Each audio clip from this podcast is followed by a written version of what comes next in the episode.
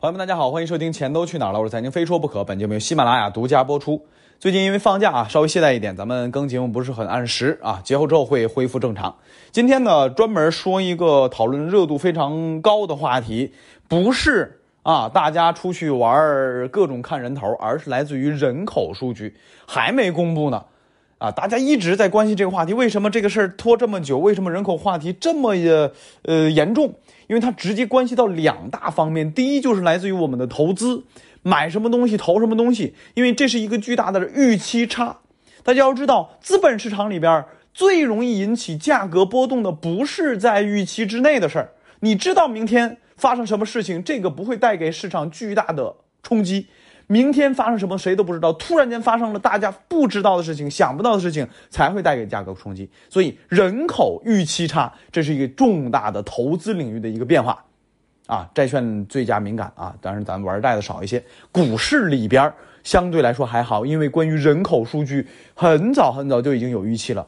最大的预期来自于哪里？固定资产投资，老百姓就是来自于房子的投资。稍后后边会讲。第二个。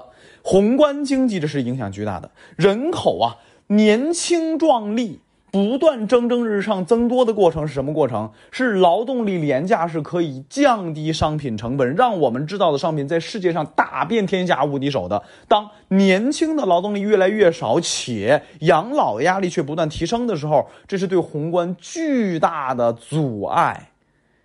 这是宏观和投资两个方向，影响非常的至关重要。一个是人的命运，一个是人的当下，所以大家讨论的非常的多。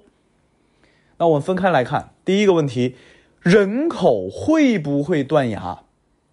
最新数据啊，没有完全核准过的，大概是新生儿只有一千万，下降幅度非常的高。当然，核准够过之后，大概是一千两百万、一千四百万到连一千两百万。这个数据大家或许没有感觉啊。我举一个例子：日本老龄化，老人特别多，新生儿特别少。举例，日本大概一亿多人口，新生儿一百万不到，啊，一百万不到。你换算一下啊，换算一下。好，接下来我们在日本人口上填一个零，就是总人口是十亿多，新生儿是一千万不到啊。你把这个。加个零，你你你后边乘一下，你会发现这个数据好像离我们很近了。所以，我们十四亿人口，如果新生儿就一千万多一点儿，也就仅仅比日本强一些，就比日本强一点儿。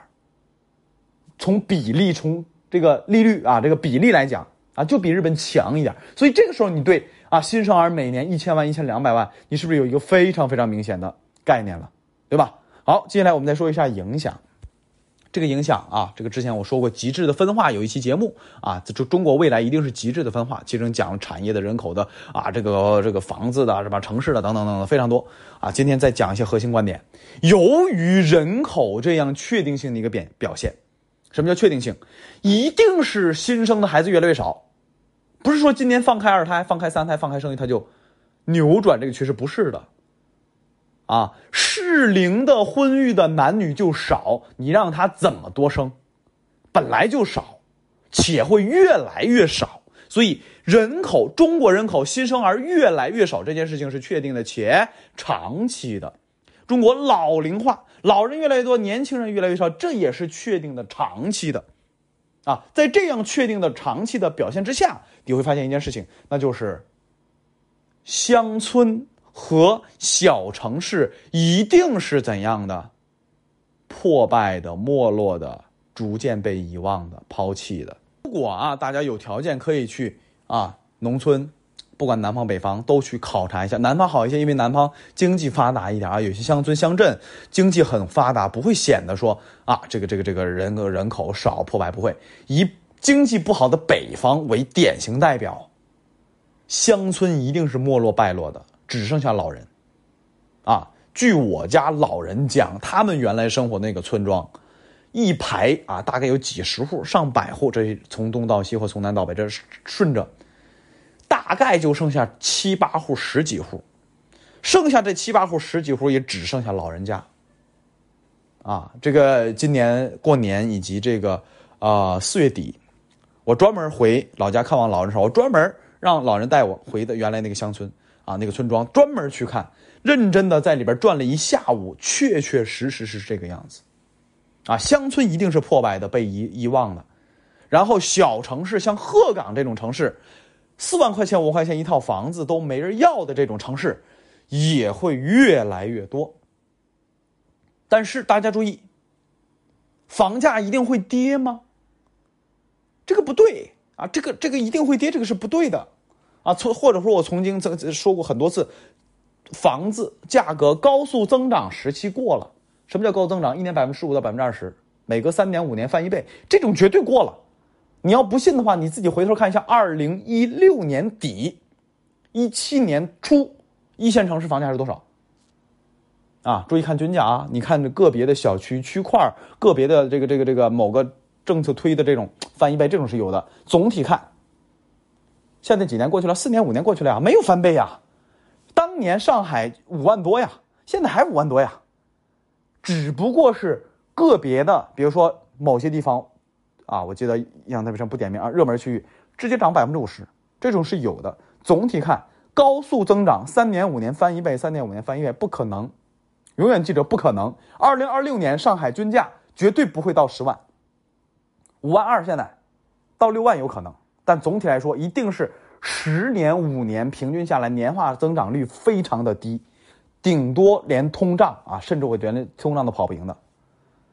这就是接下来房价的一个巨大特点。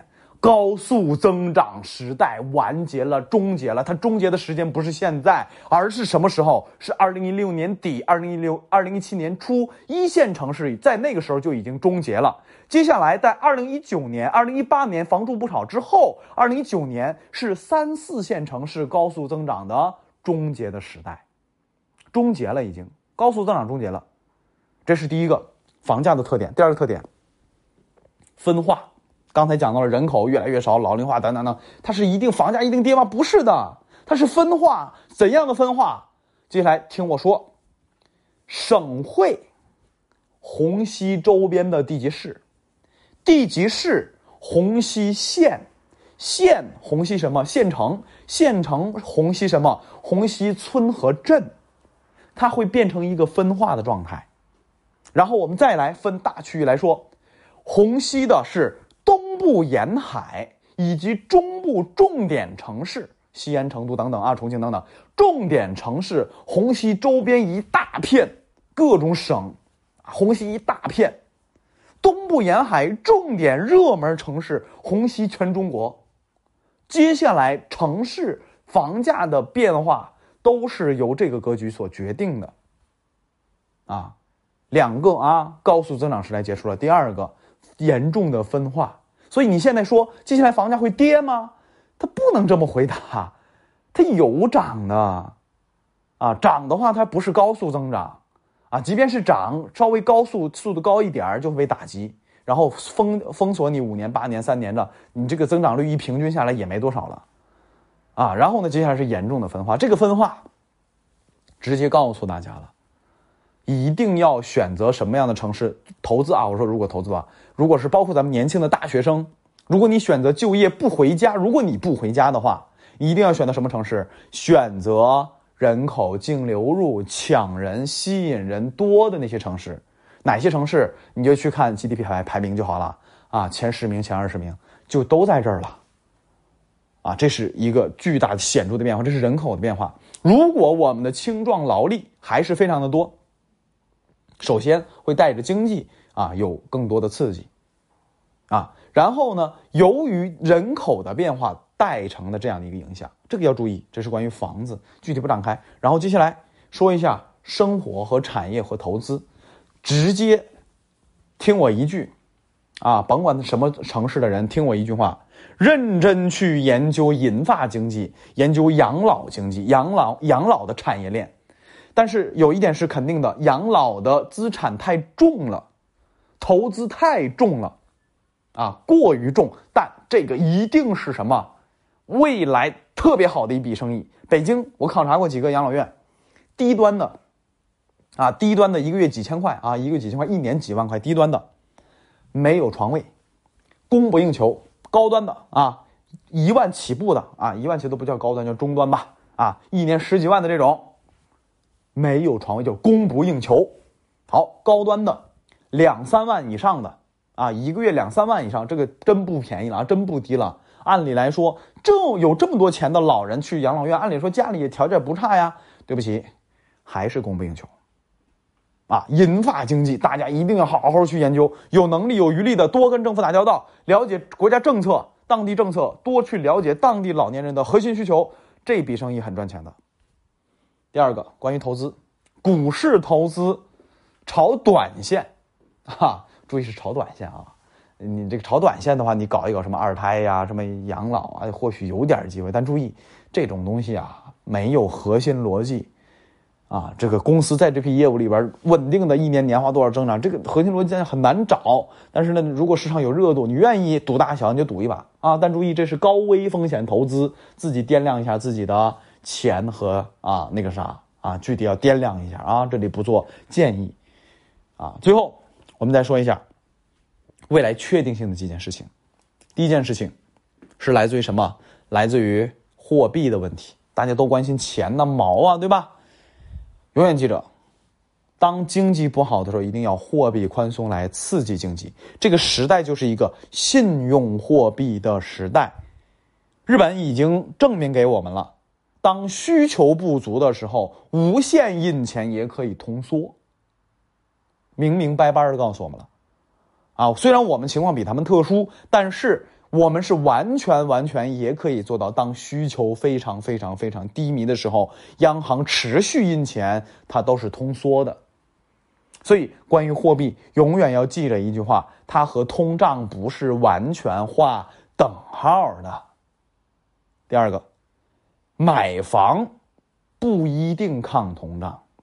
不一定抗通胀，记着这句话，因为时代变了，不解释了，啊，好，第三个，现在的政策是引导居民储蓄向权益资产搬家，权益资产主要是股票和债券，虽然政策是这么引导的，但请记住，股票投资、基金投资等等等等，它是一个高危风险投资品，永远要记住。不是买了就赚，这个要做好心理准备，好吧？这三件事非常重要。今天是五一假期，就临时跟大家讲一讲。然后呢，是关于人口话题，要等到真正落地之后，大家要关心一下。当然，呃，节目结尾啊要提醒大家一下：如果你在小地方、小城市，可以关心一下，当地适龄的年轻女孩子一般都很少，男的特别的多。这和之前咱们重男轻女有关。啊，现在很多地区啊，尤其是广西吧，我记得是男的一百二十多，女的只有一百个，就这种比例，啊，已经非常失衡了，啊，这个是大家可以关心一下啊。等到具体人口数据出来之后，我们再聊关于人口的话题，聊关于人口老龄化对于咱生活影响的话题。好，先说到这里啊，祝大家五一快乐啊！最后还有两天啊，玩开心吧。